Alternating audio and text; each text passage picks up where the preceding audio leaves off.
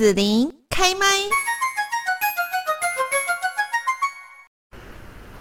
那么今天呢，我们在节目哦，今天要来聊的一个话题，就是最近大家不是常常说吗？到底我们旅游呢，要在台湾玩，还是要到国外去玩哦？好像大家的这个呃想法哦就不太一样，尤其是在疫情前跟疫情后，很多人就会觉得说，哎，现在呢到国外去玩，好像 CP 值比较高，在台湾玩的 CP 值不太高哦。那我们今天呢邀请到 Amber 哦，就是蔡尚姗呢，在我们的节目当中也跟大家一起来。来分享一下，因为 Amber 呢有去过很多不同国家哈，那也是一个很爱玩的女孩啦哈，所以我们呢可以跟 Amber 一起来聊一聊。Amber 你好，子琳好，各位听众朋友大家好，我是 Amber，很高兴今天可以跟大家分享一下，就是怎么来玩这样子。好的，好的，这是 Amber 蛮喜欢的一个话题哦。那 Amber 就是要跟大家先来讲哦，你去欧洲玩，然后呢，你大概那个怎么样去做预算？好，然后呢，我也可以跟大家来分享一下我最近去宜兰，然后我们来比一比到底那个 CP 值大概是怎么样，好不好？OK OK。可是刚刚子琳姐你有提到就是疫情前跟疫情后，对，对，对。所以，嗯，我们要先从疫情前这边开始吗？还是我们就直接讲疫情后的？疫情后，疫情后，疫情后的状况。疫情前就不要再回味了，往事不要再提。对对对对。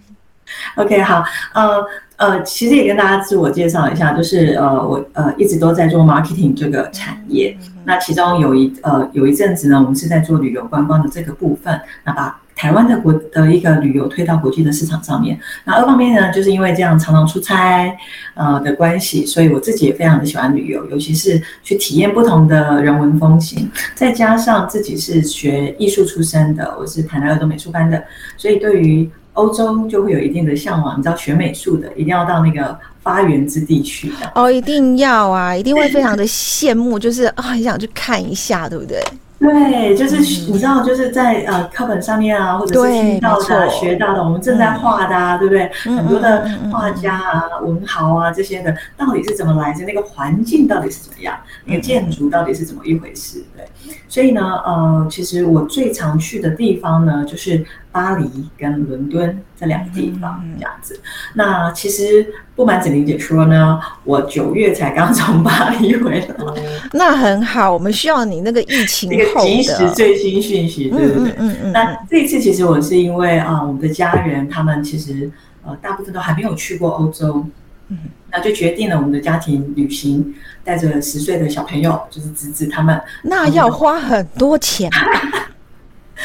对，那我我们就到了那个呃巴黎，那他们就是玩了大概十天的时间，嗯、然后之后呢，我自己又转到伦敦去，那一直你一个人转到伦敦才回来，然后他们就回先回台湾，对，他们先回台湾，对，嗯、哦。呃，所以我第一个先分享的就是我们这样浩浩浩桑桑的这一团人，就是十个，十个大人加三个小孩到法国，对，到法国去巴黎。啊，对对对对，那我们每个人都是坐商务舱。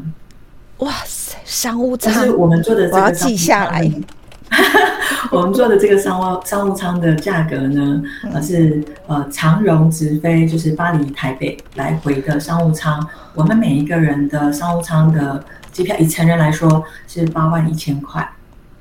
哦，八万一千来回吗？还是一趟？来回八万一千块。哦，那那算还不错呢，不算贵，算非常的便宜。因为我们买的是以台湾为转机点的站外票，所以这八万一千块的商务舱还附加了两段到马来西亚的吉隆坡的商务舱的机票，所以我们总共变成了是三段的旅行，都是商务舱，但是我们 totally 一个人的花费是八万一千块。为什么这样说呢？是因为你如果单到官网上面去看。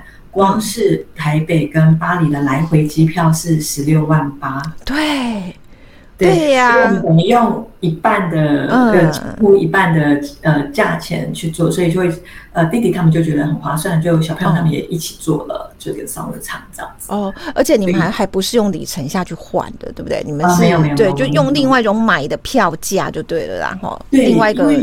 因为我们买这样商务舱的票价，一来它的它的金额其实是已经一半，因为正常来说，我们那时候买等于是暑假的票嘛，因为呃，自己他们是学生，要暑假的时候，所以正常来讲，暑假的就算是经济舱的来回，可能也要是三万多。三万八以上到五万多块钱，所以我们换算了一下，觉得这个呃商务舱的价钱并没有很高。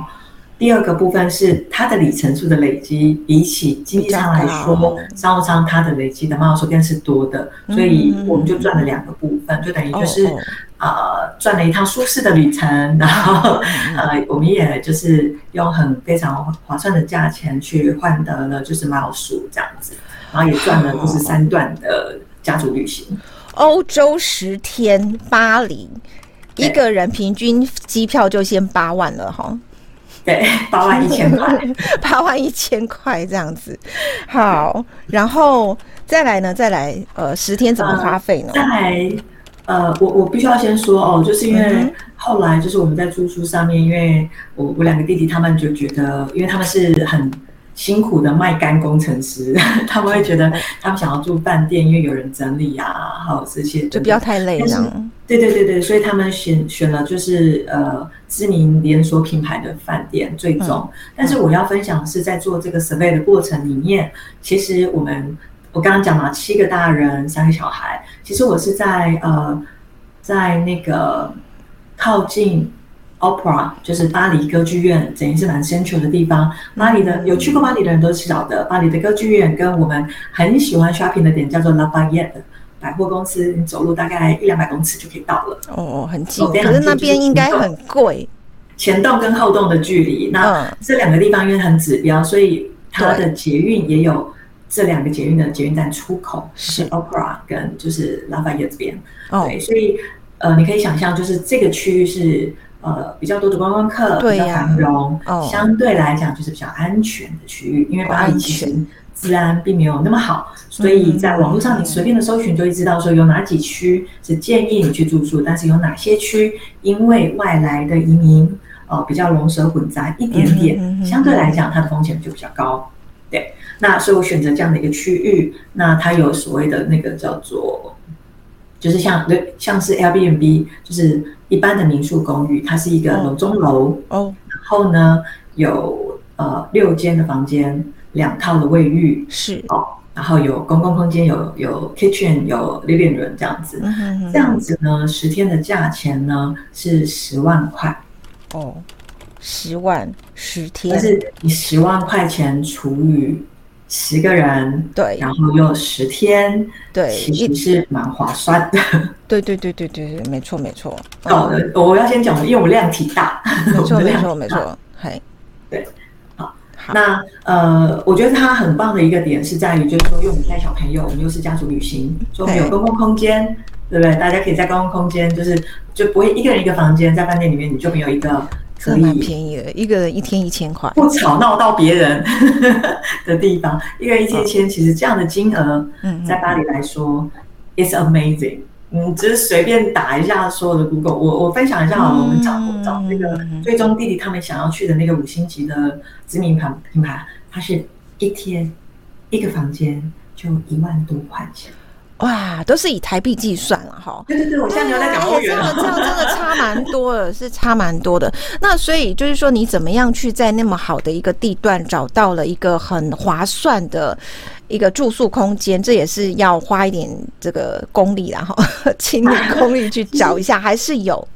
呃，其实应该是这样说，就是呃，现在现在就是各式的订房网络，它的这个平台非常的。我要。那第二个部分就是因为我自己比较就是很长的时间，七八年的时间我都在巴黎，所以我很清楚。第一个我很清楚就是呃哪些的区域是合适的。第二个部分就是我知道我们要用时间来换取金钱，什么意思呢？就是当我们全家人有这样的一个 idea 的时候，是一是在我们是今年去，我们是在前年的大概年。年中大概哎年底大概十月十一月份的时候，嗯、我那个时候就开始做设备了。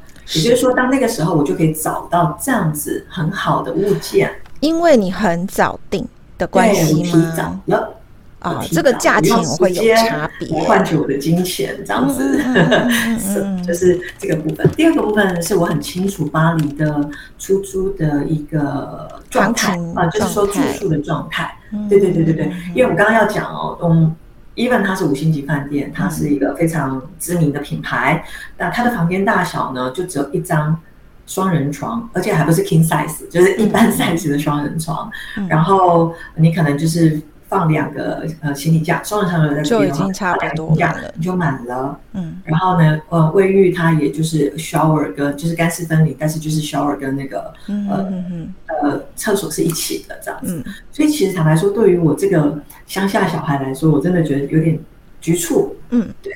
那再加上我们又有小朋友嘛，那小朋友有些，比如说五岁的小朋友，他是不算费用的，它不占床。可是其实你睡起来，整个的空间你也不可能说有个沙发让小朋友去那里睡。你整个的使用上来说，我我会觉得，嗯。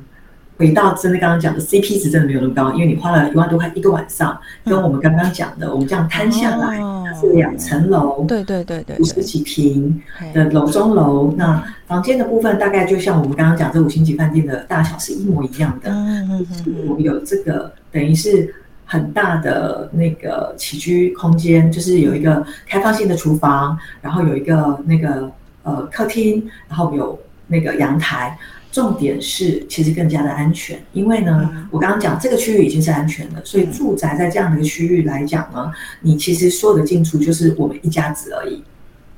对，相对来讲是会比较安全的，因为时有耳闻，在巴黎或者在欧洲，只要可能嗯、呃、某四星、三星的部分，当然它的价钱有时候都，可是还是会有遭窃什么有的没的，是。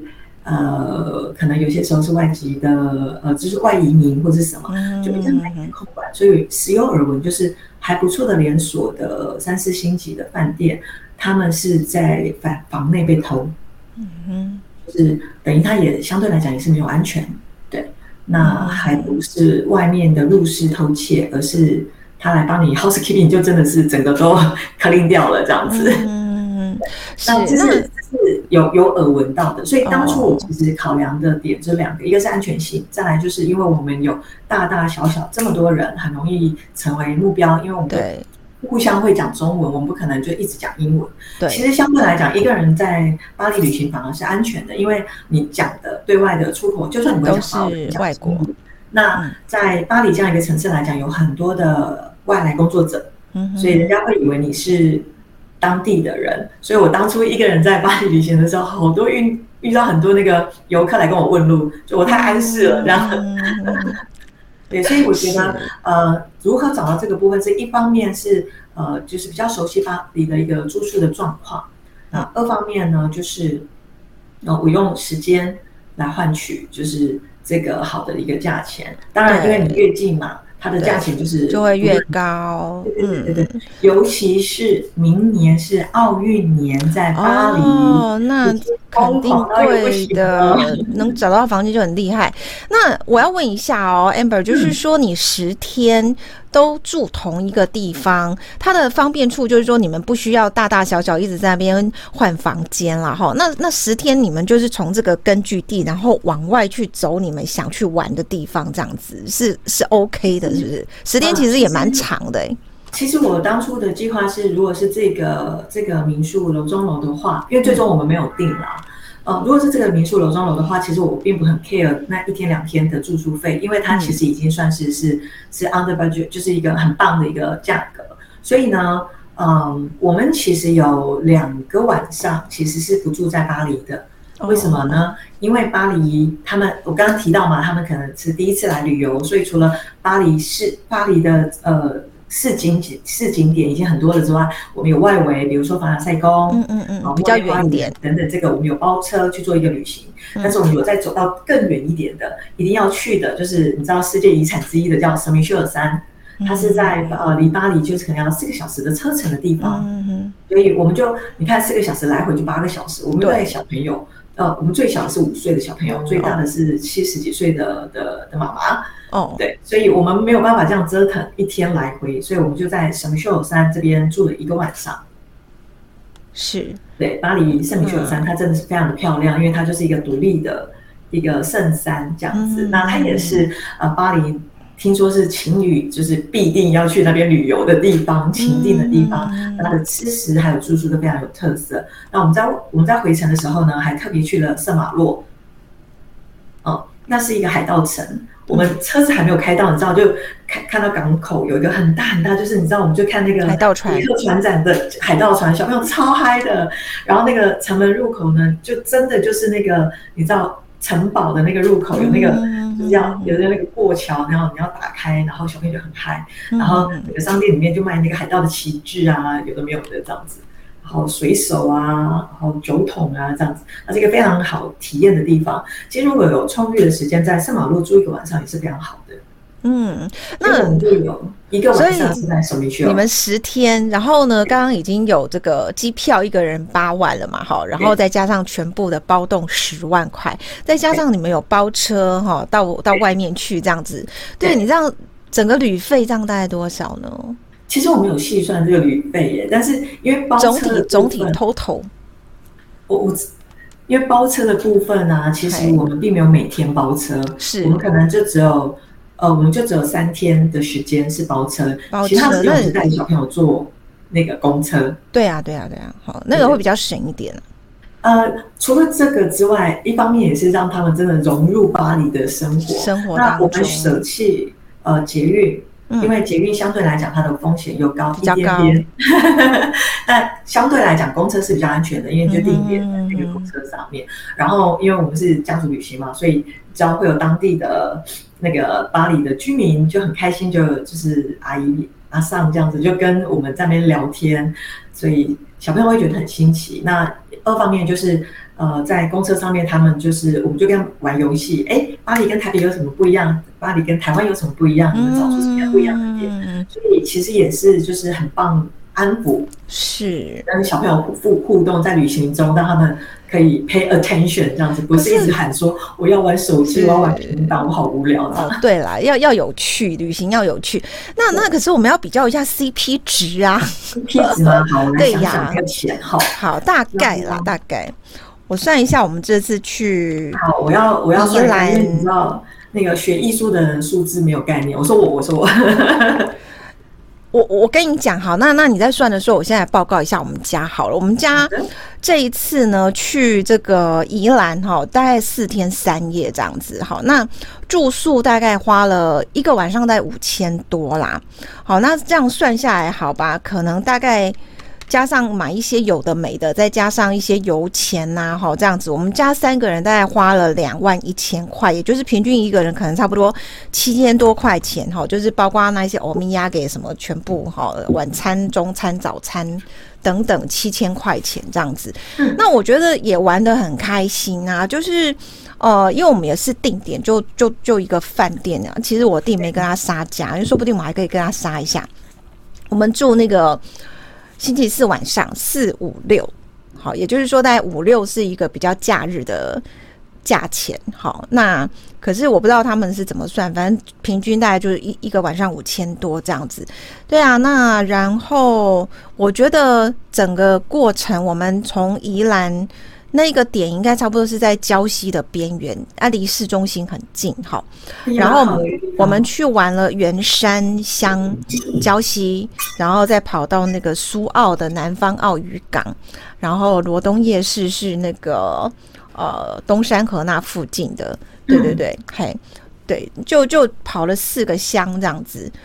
我觉得很开心啦，嗯，回来再去台北的迪化街逛一逛，这样子，我觉得这样 CP 值，这样的 CP 值蛮好的，而且我们还是带狗，所以其实狗狗还有加一点那个清洁费之类的。嗯，对，嗯，我觉得就是有自然的景致，然后有文化的部分，还有逛一下老街，还可以就是有一些小食，其实听起来真的蛮迷人的。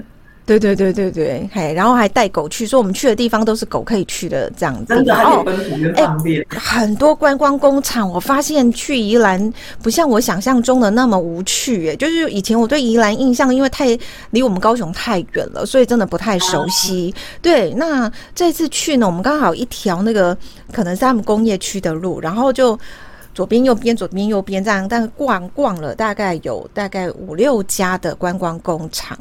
很厉害，五六家一条一条路，我在上车三十秒下车这样逛了，有蜜饯的，有卖他们传统饼的，还有卖烘焙跟 cheese 蛋糕的工厂，对，这就两家了。然后还有手工皂的，然后还有什么？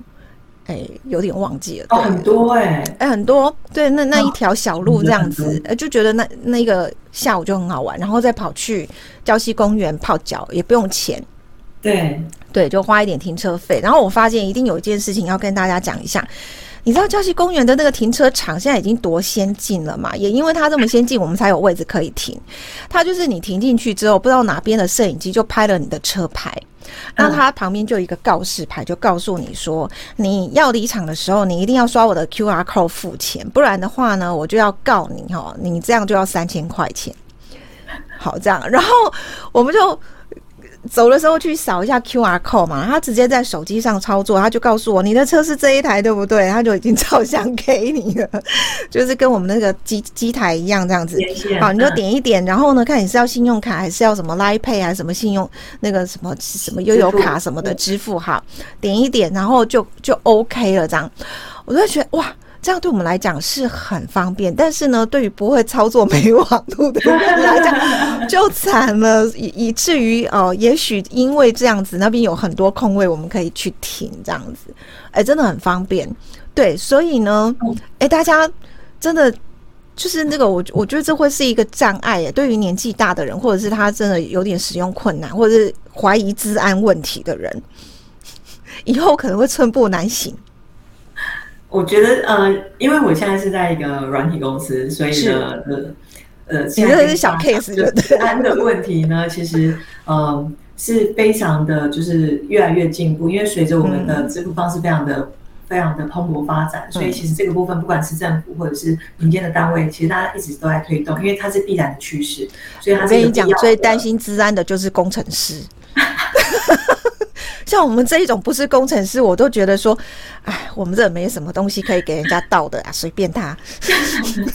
最近不是还有新闻吗？就是呃，这个部分其实我觉得啊、呃，不管是金管会，呃，其实比较大部分这样的部分都会是在金融方。是。那金管会这边的的把关其实还蛮严格的，然后对，所以。还是再次呼吁，其实大家可以放心的使用，真的，嗯。嗯嗯嗯嗯。好，我刚刚回来，回头来回答子玲姐的问题。我刚刚算了一下，一个人一个人大概就是十二万左右。哦，以去巴黎来讲，这个消费算非 CP 值很高。好，但是我觉得我们的 CP 值高不高这件事情，因为今天我们的主题是这样子嘛，就是国外跟台湾玩的 CP 值比较这样子。你的十二万大概是我七千的几倍，我们再来算一下。但是我觉得一样都很好玩啊，就是我们去旅行的目的在于说。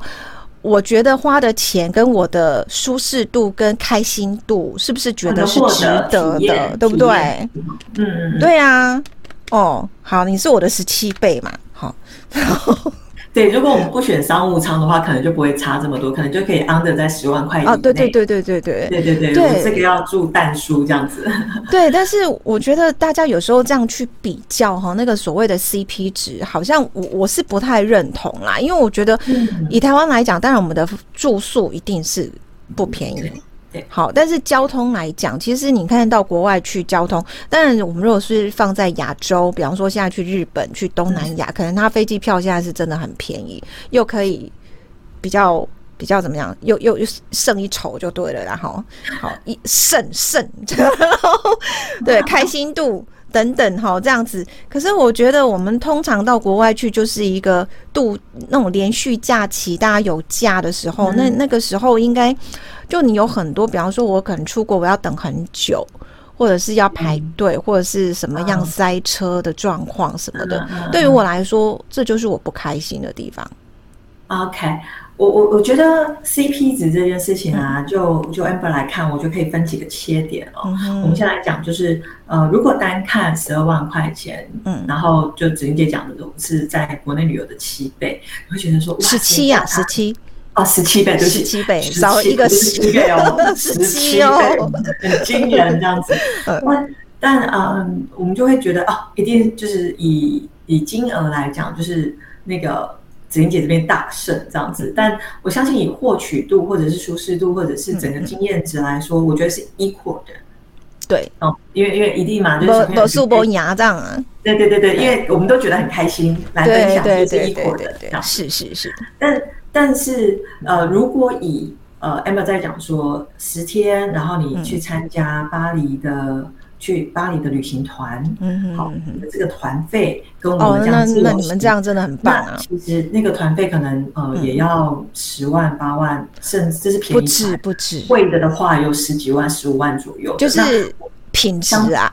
对对对，相对来讲，我们算是 便宜的，嗯、很便宜啊。我觉得、嗯、对，但我觉得很多东西它没有办法是用这样子的价格来比较出它的价值感。是，我觉得这中间有一个很大的重点是在于，我们啊、呃，不管子玲姐或是 Amber，、嗯、我们都是台湾人，我们熟悉台湾，嗯、所以我们更能够会去找到一个好玩、值得我们去的地方。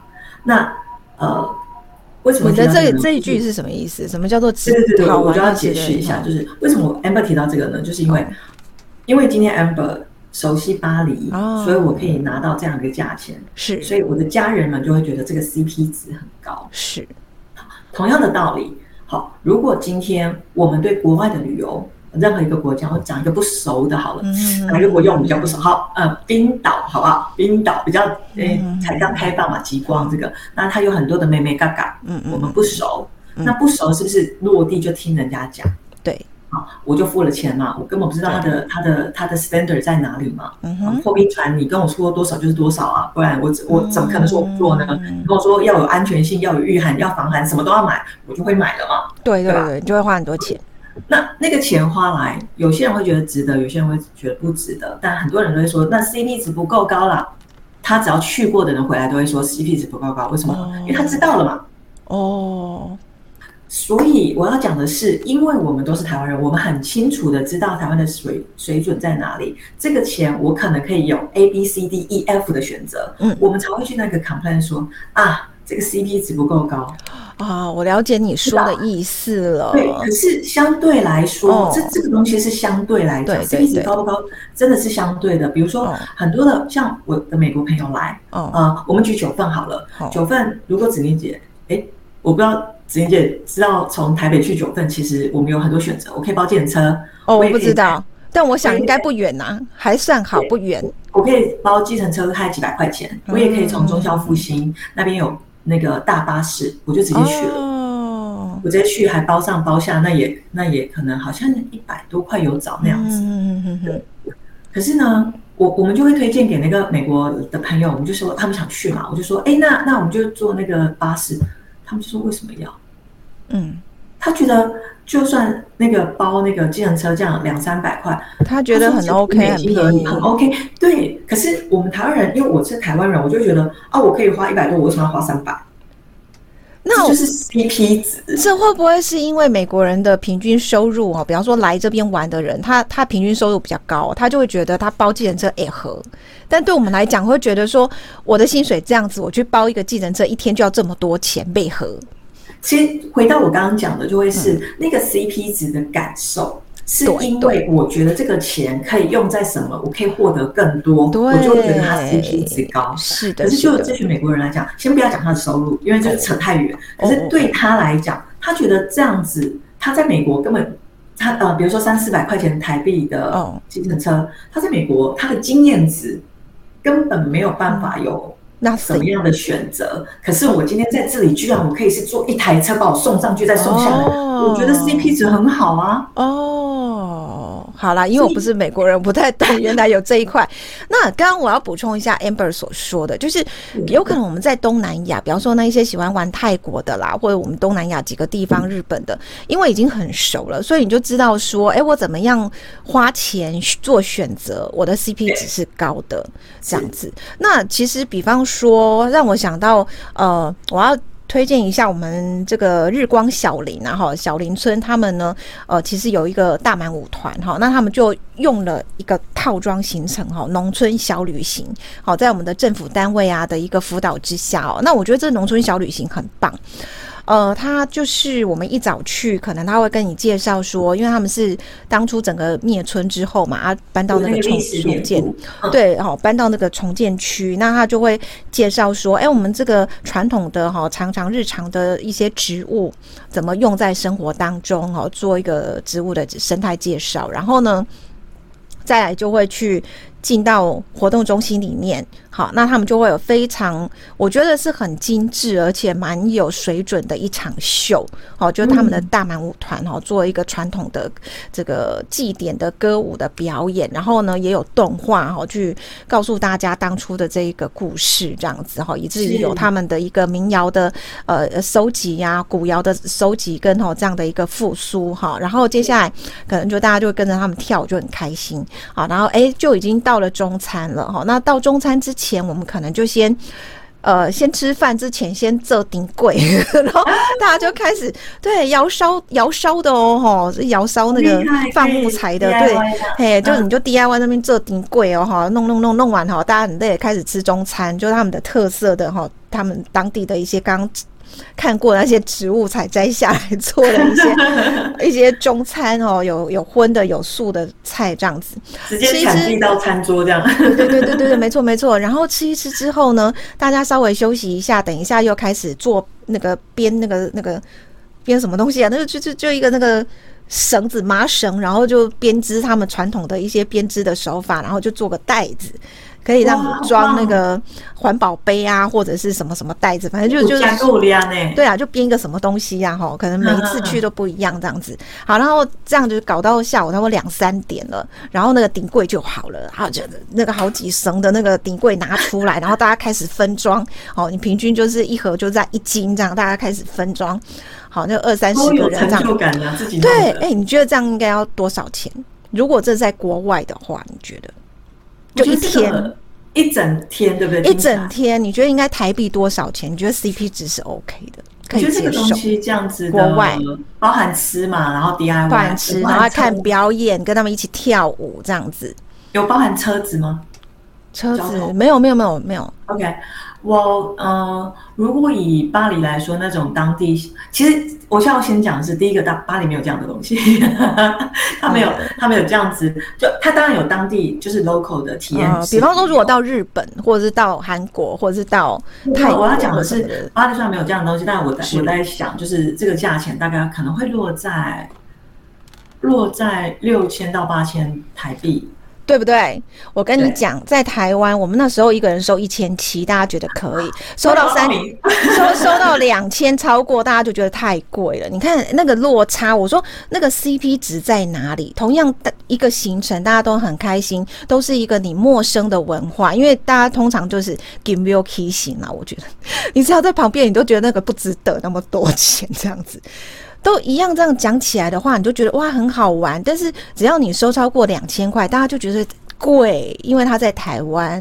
因为如果你在日本的话，它通常这样的价钱也要大概三千块钱左右的台币。是。那如果是在东南亚的部分的话，就一般是在泰国，应该两千块也要。其实也要出，可能也要抽到两千五左右，尤其是这个人的话。而且它的表演秀是很有水准的哦。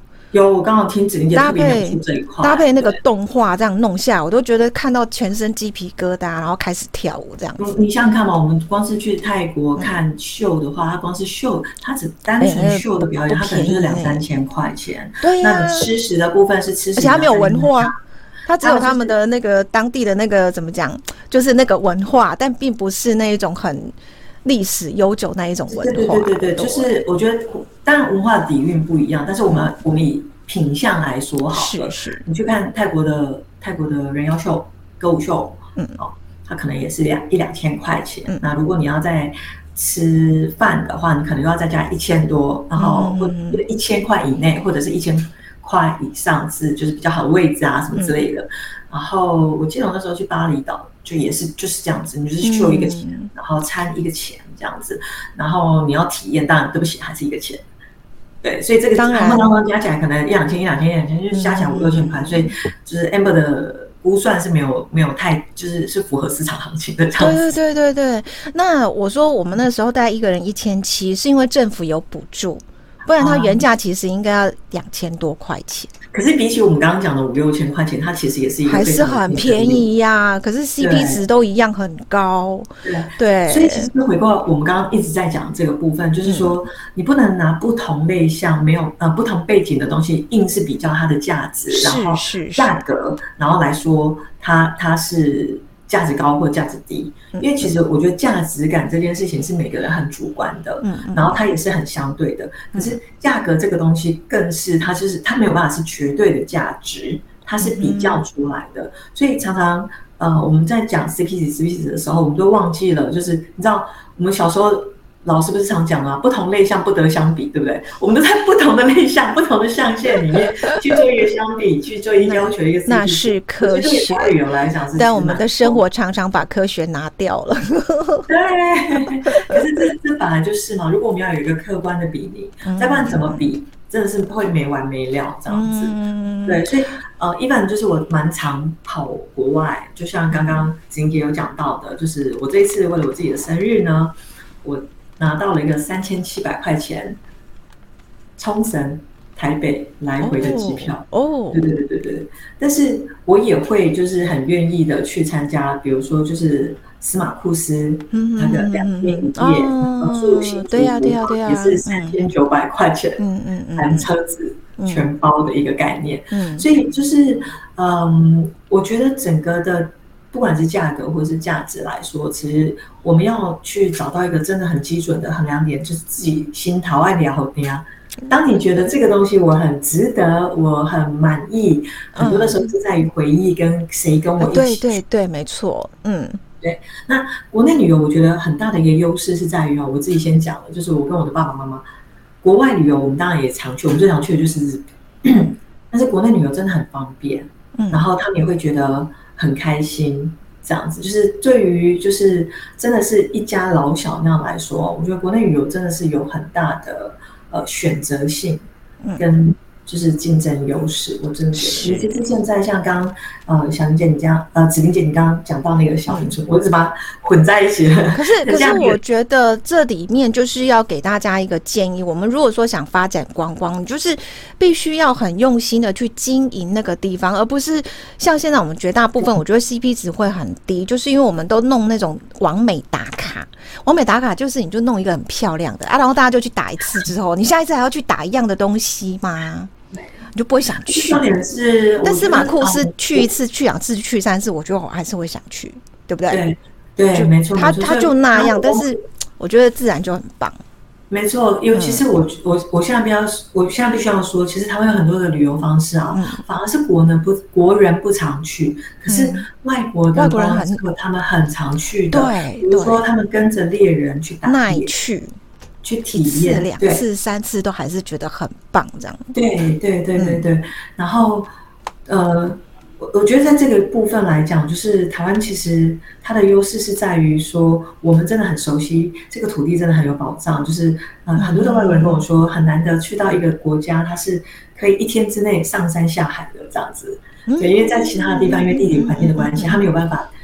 呃，即刻的，就是我今天要上山，我明天要下海。对对对，我的车程都那么的便捷。是，然后我觉得这是一个很可贵的地方。但是，呃，我觉得看的比较心痛的地方是指，呃，因为大家会有跟风，就是说在经营在地旅游的部分的时候，其实不管是呃模式或者是一些呃纪念品这些伴手礼的部分，它其实地方特色啊被消弭的非常非常的低。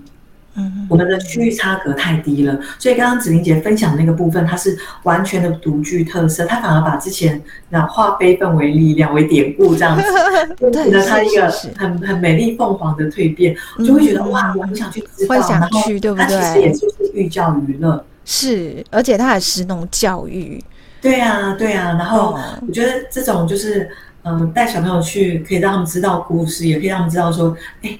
你知道，在你那么幸福的时候，人家是这样子努力出来，我觉得是一个非常好的一个一个乡土教育。我觉得是。那 Amber 自己看到的，就是说地方的文化区隔差异点太越来越被米平的时候，因为大家开始觉得做这样会会嗯赚钱，所以你就觉得都一样，你走到哪里都长一样，就很为什么都一样？没有故事。嗯我觉得你那个观光景点，如果你可以去塑造出我这个社区、这个地区它有某一种的故事性的时候，嗨，我觉得会很不一样。比方说，我现在想到的是我去日本的那个下关。好下关跟本州的那个街的地方，这样子关门海峡那一边有他的故事，这一边有他的故事，然后故事还可以从几百年一直演演到清朝，再演到现在这样子，我都觉得哦，叫我再去一次，我还是想去，因为我觉得我还是没看过。其实子玲姐你讲这个故事性啊，在很多的地方社区的经营，它真的有。比如说像淡水，还有很多的老街，还有你刚刚提到的宜兰，其实它宜兰有一个社区经营，在地创生的社区经营，它经营非常好。它其实也就是你也可以在那边吃当地它的特色的食物，然后它也弄了一个地方的产业的生态步道，你可以走走，然后看，然后也是有一些主编的东西可以做。这些我我应该是这样说，就是说在可能。在以前，其实台湾每一个区块，北中南中、北东南中，它其实都有各地的故事。我们都有历史嘛，只要有历史，就一定有故事。其实都有啦。怎么样去串接这样的历史跟地呃在地创生的观光去做个结合？嗯嗯嗯，就会是大家要去思考的问题，而不是嗯嗯哦，我就是弄一个什么馆。我就是只要说是原住民特色，我就整个都长一样。可是事实上，原住民民就有这么多不同的族。对对对，嗯嗯嗯。所以，嗯，这个会是我觉得在这几年来发现哦，很可惜的地方。他们其实有各自的特色，只是我们太追求就是。嗯，大家好像看得到的，把欧洲的东西搬来台湾，对，都忘记了。其实很多的欧洲人来台湾，他要看到是我们台湾当地的文化跟特色到底是什么。嗯，没错没错。好，这个话题呢，我想其实继续聊下去还是很多可以聊，所以我们在这边真的已经讲蛮多了，所以我们要先打住哦，在下一次呢，再邀请 Amber 继续来节目当中跟大家来聊聊喽。那今天我们就要谢谢 Amber 蔡尚山跟大家。来分享哦，从旅行那谈到说什么叫做 CP 值，到底是那玩台湾的 CP 值高，还是玩国外的 CP 值比较高？今天我们就谢谢 Amber 喽，谢谢子玲姐，谢谢大家。